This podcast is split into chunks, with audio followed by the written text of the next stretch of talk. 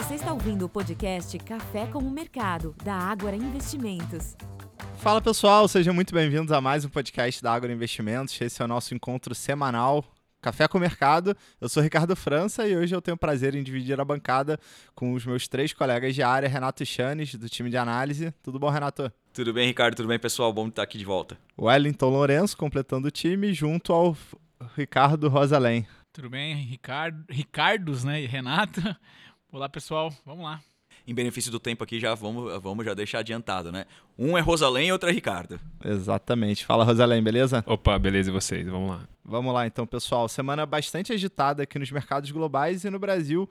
Basicamente, a pauta ela ficou uh, voltada principalmente para uh, discussão sobre fiscal. Isso porque na quinta-feira o governo, uh, no prazo final, apresentou o seu projeto de lei orçamentária para o ano de 2024 e também, né, é, paralelamente a isso, foram enviados algumas medidas provisórias, projetos de lei, é, objetivando aumentar a arrecadação para entregar a meta estabelecida pelo orçamento, que é resultado primário zero para o próximo ano, ou seja, tem um objetivo bem relevante aí que é aumentar a arrecadação para zerar esse déficit. Isso é o assunto central do nosso podcast. Além disso, a semana também muito importante em termos de agenda econômica. No Brasil, o destaque foi a leitura do PIB referente ao segundo trimestre e nos Estados Unidos, o principal dado da semana foi conhecido na sexta-feira, o payroll, relatório oficial do mercado de trabalho norte-americano. E antes da gente entrar aqui na discussão sobre o fiscal, e não só é, do lado da economia, né, do lado das contas públicas,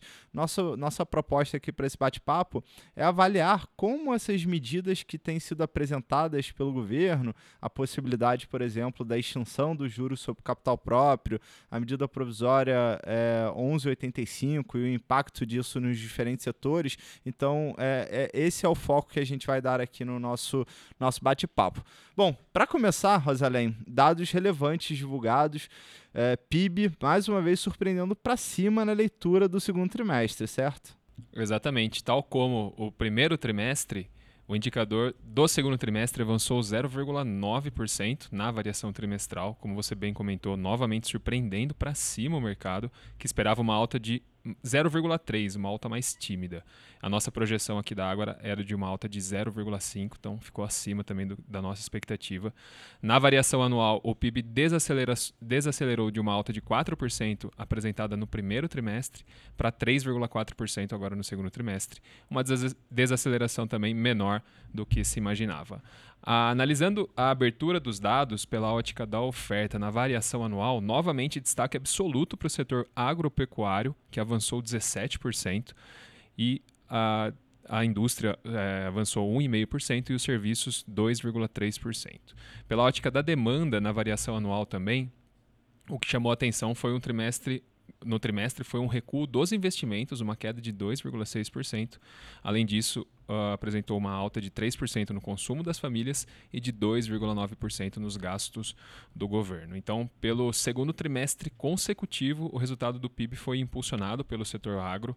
Eh, na ótica da demanda, fica o destaque para o consumo das famílias, que segue sustentado sustentando o crescimento é, brasileiro, enquanto os investimentos permanecem em queda. É, no entanto, todo esse cenário nos preocupa na medida que não parece sustentável. Por exemplo, em relação ao agro, o bom desempenho depende de muitos fatores, dentre eles o clima, que está totalmente fora do nosso controle. Quanto ao consumo e ao resultado resiliente dos serviços, isso em parte ele é explicado por uma política fiscal expansionista com programas de transferência de renda, por exemplo, Bolsa Família, mas de qualquer forma, após uma nova surpresa positiva, né, nossa projeção atual de 2,1% do PIB para 2023 deve ser revisada para cima e para 2024 a gente trabalha atualmente com um crescimento de 1% esperado para o país. Para os juros, a surpresa positiva pode ser uma pá de cal nas expectativas de intensificação no ajuste da Selic. Nós esperamos novas rodadas de queda de juros, mas na magnitude de meio ponto percentual nas próximas reuniões do Copom e uma queda de 0,75 na Selic no momento não nos parece provável. Maravilha, Rosalém. Realmente uma leitura bastante forte né, do PIB agora no, no segundo trimestre, mas os desafios eles seguem adiante. Né? E ainda em, tempo, em termos de dados econômicos, também na sexta-feira foi divulgado o payroll, relatório oficial do mercado de trabalho nos Estados Unidos. Diria que é o principal dado, né, o principal conjunto de dados que o Fed monitora né, o desempenho do mercado de trabalho por lá e, e serve muito como parâmetro sobre o que esperar em relação à política de juros nos Estados Unidos. Né? Então, não à toa, depois da publicação desse, desses dados, nós vimos até alguma volatilidade né? e, e os preços dos ativos respondendo à leitura do indicador. Como é que você viu esse payroll? Conta um pouco para a gente, Rosalém, por favor. Isso aí. Os Estados Unidos criaram 187 mil vagas em agosto e, e, ficou acima da expectativa do mercado, que esperava uma criação de 170 mil postos de trabalho. E esses números ficaram também em linha com a criação do mês anterior, de 187 mil exatamente. Uh, além disso, houve um aumento na taxa de desemprego. Ponto importante, aliás. Exatamente. A taxa aumentou de 0,3% para 3,8% em agosto. Em julho tinha sido a taxa tinha ficado em 3,5 e também uma alta menor do que o previsto do que o previsto no salário, né? Os ganhos médios por hora do trabalhador americano subiram 0,2% na comparação mensal e avançaram 4,3% em relação a agosto de 2023, equivalente a 33 dólares e 82 centos por hora em média. É, logo após a divulgação do payroll, as chances de manutenção de juros pelo Fed em setembro, que já estavam altas, avançaram mais um pouco, passaram de no, pouco mais de 90 para 93%. Isso é, olhando né, o comportamento da curva de juros nos Estados Unidos, o que, que implicitamente o mercado está precificando em relação aos próximos passos para a política monetária. Né? Vale lembrar também que na sexta-feira as bolsas reagiram em alta após esse dado, a partir do momento em que o mercado ele passa a precificar né, a possibilidade que o Fed realmente já esteja no fim do seu ciclo de aperto monetário ou próximo ao fim do seu ciclo.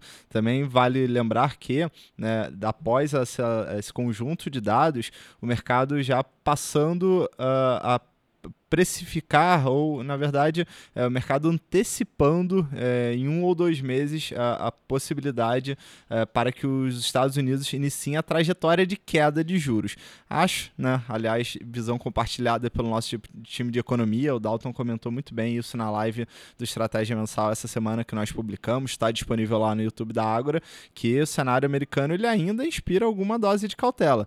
Né? É, a gente ainda tem alguma dúvida né, se de fato o Fed já interrompeu o seu ciclo de aperto monetário e principalmente uh, a, a ideia de que a missão está cumprida, né? Quer dizer, os juros eles devem permanecer ainda no patamar alto por um período relativamente longo e, obviamente, isso pode ter impacto em termos de atividade econômica por lá. Né? Então, o mercado comemorou na sexta-feira, de fato, essa, esse aumento da taxa de desemprego, embora seja uma notícia ruim do ponto de vista do mercado de trabalho, é uma notícia que pode realmente é, melhorar as expectativas para a inflação futura certo? É, e o reflexo desse racional que você bem desenhou é que, apesar do aumento da expectativa de manutenção na próxima reunião de setembro, os juros longos, pegando como exemplo aqui os títulos de 5, 10 e 20 anos, eles subiram depois da divulgação. Exatamente. Vamos lá, então, voltar aqui para o tema central desse nosso podcast da semana. É, basicamente, todo o noticiário econômico ele esteve muito relacionado à apresentação né, da lei orçamentária para 2024 e essa meta do governo que é de zerar o déficit fiscal para o próximo ano calendário. E aqui é, esse passa a ser o grande desafio é, do Brasil para os próximos meses, porque é, as cifras elas são bastante relevantes. O governo, obviamente, por lei, ele precisa detalhar né, da onde pretende vir esse aumento da arrecadação, mas o fato é que para que essas medidas de fato é, aconteçam, elas precisam de aprovação do Congresso e outras discussões é, que, que vão além né, da, da, apenas da vontade do, do Ministério da Fazenda. Uh, bom, somado a isso, ou melhor dizendo, em paralelo à apresentação do projeto de lei orçamentária, o governo ele enviou ao Congresso algumas medidas, alguns projetos para aumentar a arrecadação.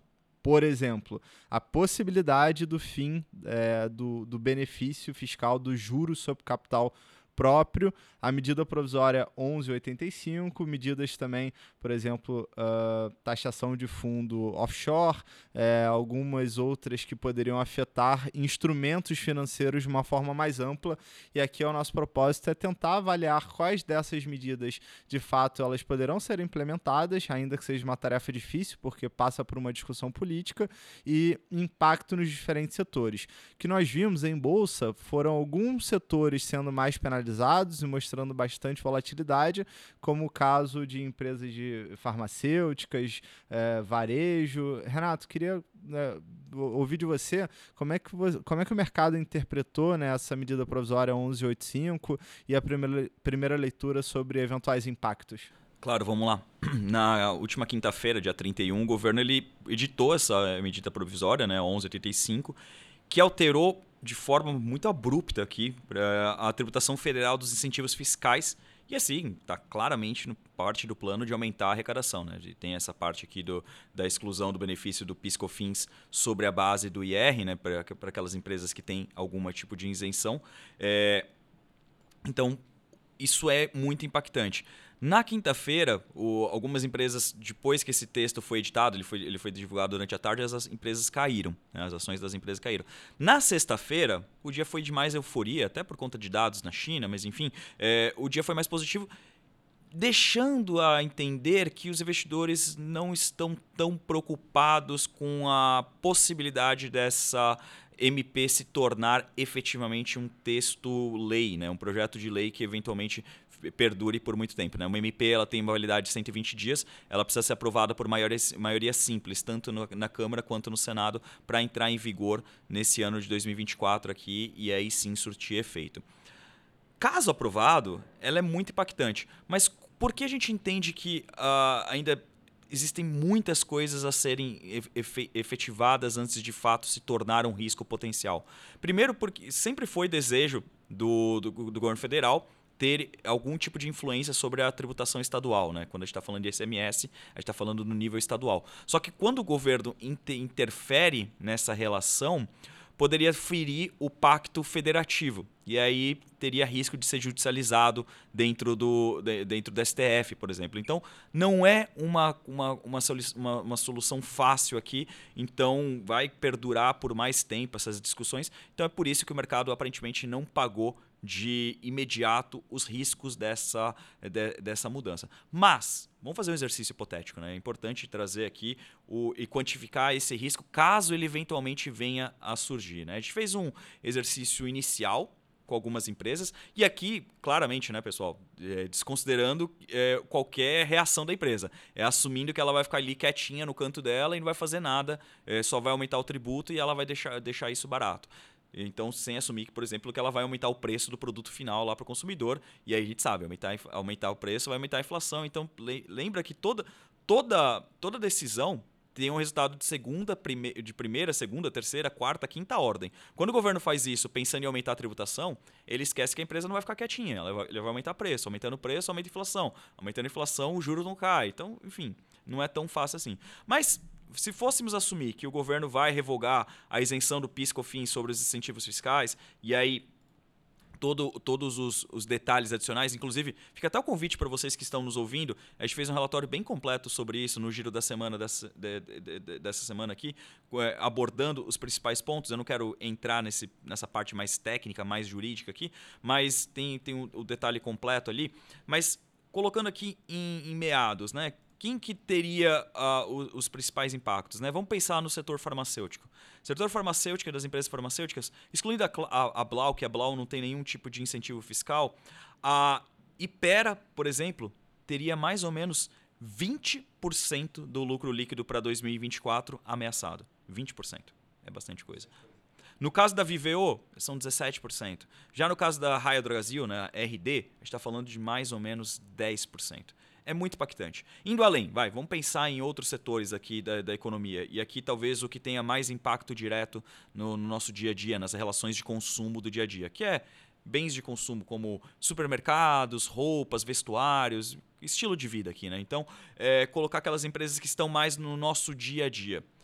Um exercício, um exercício bem rápido aqui, a Vucabras, né, a Zaleia, seria claramente a mais impactada, até porque tem fábricas no Nordeste, então por conta disso ela tem mais incentivos fiscais está falando de 62% do lucro líquido de 2024. Isso, obviamente, vai se perdurando para os próximos anos. Né? A gente está fazendo um exercício curto pensando em 2024, mas naturalmente teria impacto para a perpetuidade da companhia. Né? Então, 62% do lucro líquido no caso da Vulcabras. No grupo Soma, 45% do lucro líquido. Já pensando de forma alternativa, quem seriam as menos impactadas? A Lojas Renner e o Carrefour. A Lojas Renner teria algo como 11% e o Carrefour 4%, até porque não goza tanto desses benefícios fiscais atualmente. Mas tudo isso para dizer que é um tema muito delicado, muito importante, junto com essa questão do JCP, por exemplo, que vai e volta para as discussões, mas a nossa percepção é que todos esses textos que forem ao Congresso somente como aumento de impostos não encontrarão uma base muito forte de aprovação. Até porque você vai ter um grande poder oneroso sobre as companhias sem uma contrapartida. Por exemplo, o JCP se, se questionava muito, né? Vou começar, vou, vou acabar com o benefício do JCP, mas em contrapartida eu reduzo a alíquota de imposto de renda para as pessoas jurídicas. Não teve isso na previsão do texto, né? Então vai chegar ali no Congresso, vai chegar na Câmara, vai chegar no Senado com uma base de oposição muito grande. Então a minha percepção é que os, os, os, investidores não estão pagando adiantado por esse risco. Mas, como a nossa função de analistas é trazer uh, os riscos para o investidor e quantificá-los caso eles eventualmente sejam colocados em prática, a gente fez esse exercício teórico aqui. Eu faço o convite, está bem legal a análise, está no, no, giro da semana, é, já disponível na, no, no Agora Insights para vocês todos. Excelente leitura, Renato. E prova de que o mercado em geral ele também não está colocando logo de imediato na conta né, esses impactos potenciais nos diferentes setores, que ao mesmo tempo em que a gente grava esse podcast aqui, é, próximo ao meio-dia da sexta-feira, as ações da Vulcabras, que teriam um impacto potencial bastante significativo, elas estão subindo. Né? Claro que a gente está pegando aqui um dado, um, um, um dia em específico, mas é, isso reflete um pouco de que o mercado ele tende a não antecipar de imediato todos os eventuais é, desdobramentos dessa medida provisória ou de outros pro projetos que venham a ser encaminhados, porque de fato ainda tem todo uma, um trâmite de discussão, negociação é, que passa pelo ambiente político e, obviamente, as empresas, as entidades, elas vão se manifestar também e, e fazer um trabalho conjunto para que os textos eles sejam aperfeiçoados ao longo da tramitação. Então, é, é claro que a gente vai continuar continuar monitorando, porque é, é, um, é um assunto que vai ter desdobramentos e que não vai ficar exclusivo apenas essa semana. Pelo contrário, a gente está apenas na etapa inicial da discussão. E aí eu queria envolver também o Wellington aqui no nosso bate-papo, né? Lembrando que o Wellington é um dos responsáveis pela cobertura de fundo de investimento imobiliário e é uma classe que também volta e meia surge no noticiário com eventuais mudanças, eventuais mudanças na tributação. E essa semana também surgiram algumas possibilidades envolvendo a classe, certo, Wellington? É isso aí, Ricardo. Né? Em meio a, a essas novidades, a gente teve a medida provisória 1184, que foi aquela né, a respeito do imposto de renda para os fundos fechados é, e outros fundos de investimento. É, e em meio a essas discussões, né, fundos imobiliários e, e Fiagro entrou também dentro dessa, dessa possibilidade. É, essa MP traz ali que a partir de 2024 os fundos fechados estarão sujeitos ali ao, ao chamado come cotas, né, que é aquele, aquela tributação do imposto de renda que é na fonte, é a alíquota de 15% a 20%, dependendo da classificação do fundo, se ele é curto ou longo prazo. É, mas tem acho que um detalhe importante para o investidor aqui, pessoa física, é, que passa pelo tamanho, né, do número de cotistas de cada fundo. Seja para. Na verdade, passa por, por, variados fundos aqui, mas é no, no caso do, do Fiagro e do fundo imobiliário, é, eles entraram ainda num, num, regime de exceção dentro do SMP, que o Come Cotas ele só, só é sujeito, né, ele, ele fica sujeito ao tamanho desse, desse fundo em termos de número de cotistas. Então ele aumenta esse número de cotistas de 50 de 50 para 500 a quantidade mínima ali de cotistas é, de exigência para que se tiver menos do que 500 esse fundo ele passa a ser tributado mas se tiver de 500 para cima ele, ele não tem esse, esse efeito né? e, e, do nosso lado, a gente inclusive é, foi olhar na íntegra ali os, os fundos da nossa cobertura e acho que isso vale não só para nossa cobertura, mas para os nomes mais comuns aqui, é, quando se pensa em fundo imobiliário listado, é, o número de cotistas. Até para exemplificar, trouxe os dois menores aqui em termos de número de cotistas na nossa cobertura que é o Campus Faria Lima, que é né, o prédio do, do INSPER, e o Shopping Higienópolis, a gente está falando do Genópolis 2.536 cotistas até a, né, a, última, a última emissão de relatório mensal. A gente está falando de cinco vezes né, essa exigência. Campos Faria Lima, a gente está falando de mais de sete vezes, três, mais de 3.600 é, cotistas. Então, nos parece né, um movimento é, também que, que não, não traz grandes efeitos para os nomes listados. É, exemplo disso, o próprio IFIX caminhando para uma alta próxima a 1% na semana. Se a gente olhar para alguns nomes específicos, altas maiores do que isso. Então, acho que, é, naturalmente, o que, o que vocês já discutiram, já trouxeram aqui de, de eventuais discussões que ainda vão tramitar no, no Congresso, vale também para a STMP, vale para os fundos imobiliários. E aí aproveitar o, o tema para chamar o investidor para um convite. Essa semana, o, o, Renato e eu divulgamos o nosso relatório mensal, já com a nossa revisão dos preços-alvo para 2024. Então, já fica aqui o convite. É, todos os fundos da nossa cobertura revisados. E além disso, a gente fez algumas mudanças em termos de é, indicadores de análise no nosso relatório, a gente é, tentando trazer cada vez mais transparência aqui para o investidor e mais formas de, de o investidor é, se embasar ali na tomada de decisão. Então fica o convite para acessar o nosso relatório também em Agora Insights. O, acho que é importante aqui é que é bastante inócua. O Wellington trouxe, trouxe essa discussão, mas refrisar, né? Bastante inócua do ponto de vista que a maior parte dos fundos listados tem mais de 500, 500 cotistas, né? E, e chama, chama atenção um pouco da... Como, é, como foi aleatório esse número, né? Saiu de 50 para 500, mas com que base? Então, de novo, acho que reforça a nossa percepção de que chegando lá no Congresso, pode ter uma relutância em aprovar, né? Porque você não é um texto muito argumentativo, né? Só mudou de 50 para 500, é, não trouxe tantos exemplos, mas o fato é, acho que para quem está nos ouvindo, investidor, é, investidor de varejo, investidor do private, enfim, que, que está no fundo imobiliário, é, eu diria que esse é um risco é risco caudal, né? um risco de cauda aqui que aparentemente só vai ter efeito sobre aqueles que têm aqueles fundos menos líquidos. Aí sim fica, fica o alerta. Se você tem aqueles fundos menos conhecidos, que estão fora no radar, que é aquele investidor que gosta de garimpar, gosta de procurar aquelas joias escondidas, aí já começa a surgir o risco. A gente pega, às vezes, algumas carteiras, né, Well, é, quando, quando, quando, chega aqui para a gente analisar, conversar um pouco com os clientes, a gente vê que tem aqueles fundos que tem negociação uma vez por mês, uma vez por ano. Esses sim estão em risco. Mas para a grande maioria dos investidores, eu diria que para 90% dos investidores, essa medida é bastante inócua. E a prova disso, o Eliton acabou de trazer para a gente. Né? O IFIX su só subiu. Mais um mês de, de valorização. Inclusive, o IFIX acumulou cinco meses consecutivos de valorização, a despeito do desempenho mais pífio que a gente teve da, da Bolsa nos demais setores. Né? Então, o Ibovespa entre altas e baixas, é, mês de agosto muito negativo para o Ibovespa, o IFIX está ali firme e forte, corroborando mais uma vez com a nossa tese. Né? Eu, o Wellington e eu temos batendo muito na, na tecla né, de que à luz do ciclo, do ciclo financeiro que se avizinha, ou seja, queda de juros por pelo menos vamos dizer aqui, sei lá, seis meses, um ano pelo menos, né? A gente vai ver ter notícias de queda de juros, nos parece bastante oportuno ainda estar investido em fundo imobiliário e começar a fazer, é, fazer o, o, posicionamento tático para quem quem está de fora. E hoje, essa semana, inclusive, né, Olha, eu queria até chamar você para falar. A gente teve uma, uma, uma prova cabal é, sobre a nossa tese, né, de que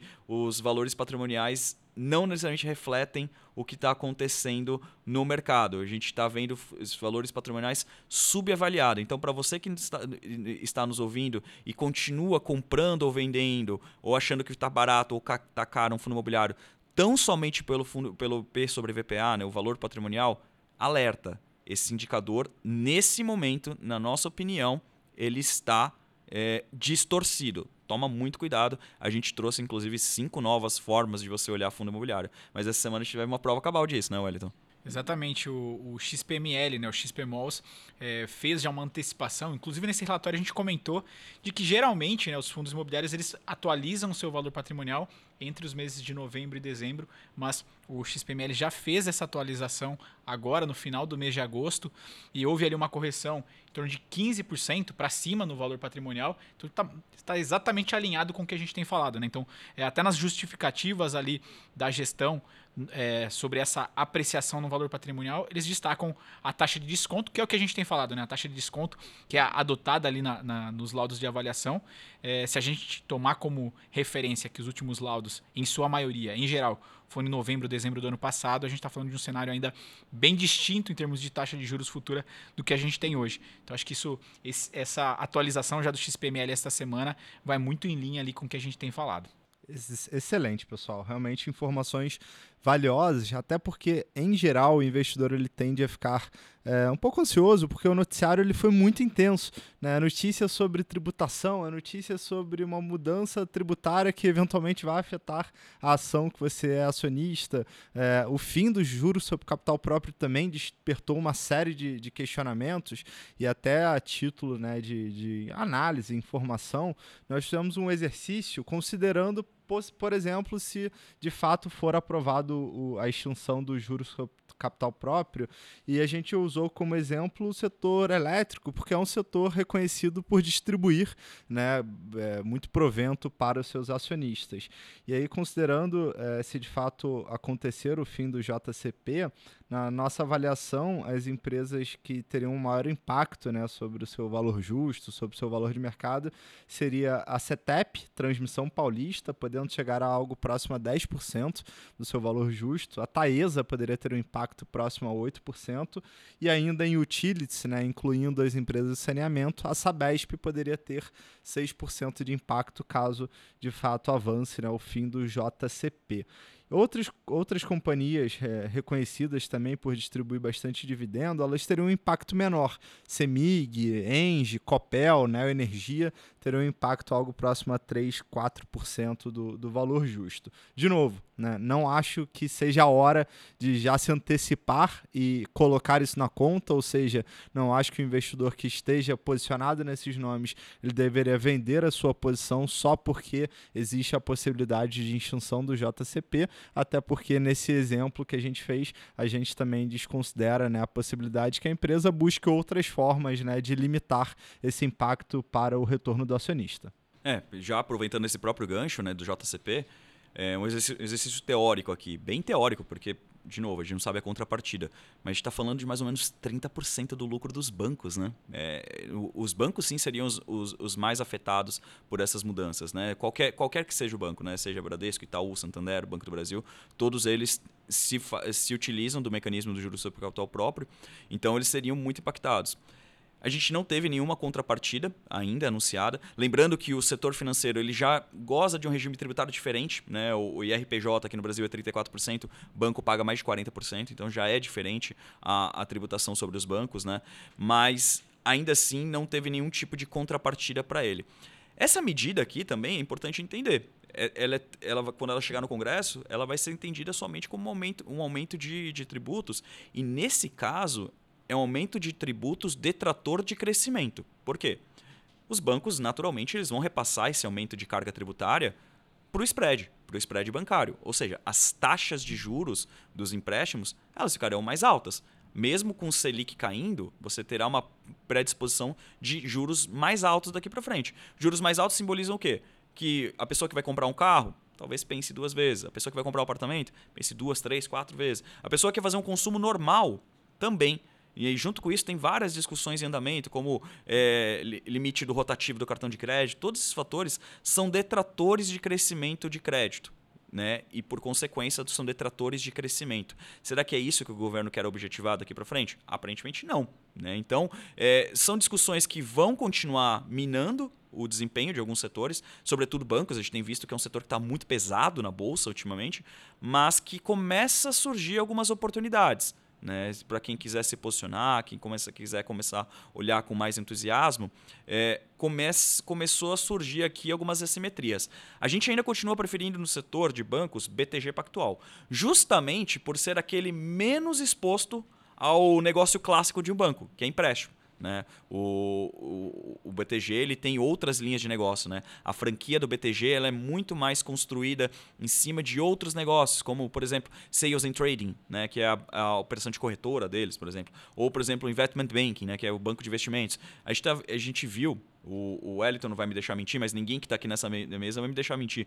A quantidade de emissões que foram, é, que, que cresceram de renda fixa, fundo imobiliário, renda variável. Então, tudo isso sugere maior receitamento para o BTG daqui para frente. Então, por, por ele ter menos exposição a esses negócios de risco, né, empréstimos, a gente prefere ele pontualmente. E aqui eu faço até o convite, a gente fez recentemente uma revisão de estimativas, é, está com preço-alvo agora de R$ 39,00 para o BTG, que na nossa opinião o mercado parece ignorar algumas, alguns fatores e colocar um ROI na perpetuidade, né, um retorno sobre patrimônio na perpetuidade mais baixo do que o banco pode entregar. Boa, Renato. E aí, pessoal, eu queria aproveitar aqui essa reta final do podcast para reforçar, porque a gente ainda está apenas no início do mês de setembro. É, acabamos de publicar o nosso relatório estratégia mensal com as nossas cinco carteiras recomendadas atualizadas para esse mês. Também essa semana está disponível lá no YouTube a, a live em que eu participei com o Dalton Gardman, nosso economista-chefe, dando mais luz né, sobre as nossas carteiras, explicando mais no detalhe qual é a nossa tese para renda variável, mas já adianto, né? Tudo isso que a gente discutiu aqui, é claro, é, exige uma atenção por parte do investidor, mas a gente não pode esquecer qual é o pano de fundo para investimentos. E o pano de fundo continua sendo que os juros ainda vão continuar caindo por muitos e muitos meses. Então, em geral, a gente continua vendo que a alocação de forma seletiva, estratégica em bolsa continua assim sendo uma boa, boa, boa alternativa à luz desse cenário e considerando ainda o nosso valuation, né? Preços de ativos no Brasil, em geral, eles ainda são muito baratos, tá? Mais detalhes, confira lá no nosso relatório fechamento. E aí, já para a etapa final da nossa, do nosso bate-papo, chamar a atenção para a agenda da próxima semana. Semana mais curta, né? Feriado na quinta-feira, bolsa fechada, mas teremos alguns indicadores, certo, Wellington? Teremos sim, Ricardo. Porém, eu diria que seria que você, a gente vai ter aqui uma, uma semana de indicadores de segunda ordem, né? Talvez não tão importantes quanto foi esta semana, a começar pela agenda brasileira, né? A gente vai ter produção industrial do mês de julho e os PMIs, né? Os índices de gerência de compra é, composto de serviço industrial. Para quem não está familiarizado com, com o tema, é, é, um índice aqui de é, confiança. A gente tem também nos Estados Unidos, o livro bege do Fed é, é, um, é um documento no qual traz perspectivas ali da, da economia nos variados distritos ali do Fed. Também o PMI, né, os PMIs é, norte-americano. E na Europa, a agenda é um pouco mais completa aqui, é mais extensa. A gente vai ter PIB do segundo trimestre, o PPI, né, inflação ao produtor do mês de julho, também a agenda ali dos PMIs e, por fim, as vendas no varejo do mês de julho. Expectativa ali de que a gente é, veja inflação desacelerando, atividade desacelerando, mas a gente sabe que os desafios ali, seja de Europa, é, que, que, é a agenda um pouco mais relevante, ainda se, segue na mesa. Essa semana a gente teve alguns indicadores importantes, mas semana que vem por lá, é, acho que é o, grande destaque deve de, vir de lá, é, dado que Estados Unidos e Brasil é uma agenda um pouco mais, mais tímida aqui. Maravilha, recados importantes foram passados, espero que tenham aproveitado, pessoal. E a gente vai caminhando para o fim do nosso podcast Café com Mercado. Agradeço aqui ao Rosalém, ao Wellington e ao Renato, principalmente a vocês que nos prestigiaram. A gente vai ficando por aqui. Um grande abraço e até a próxima. Obrigado, pessoal. Até a próxima. Valeu, pessoal. Até a próxima. Valeu, pessoal.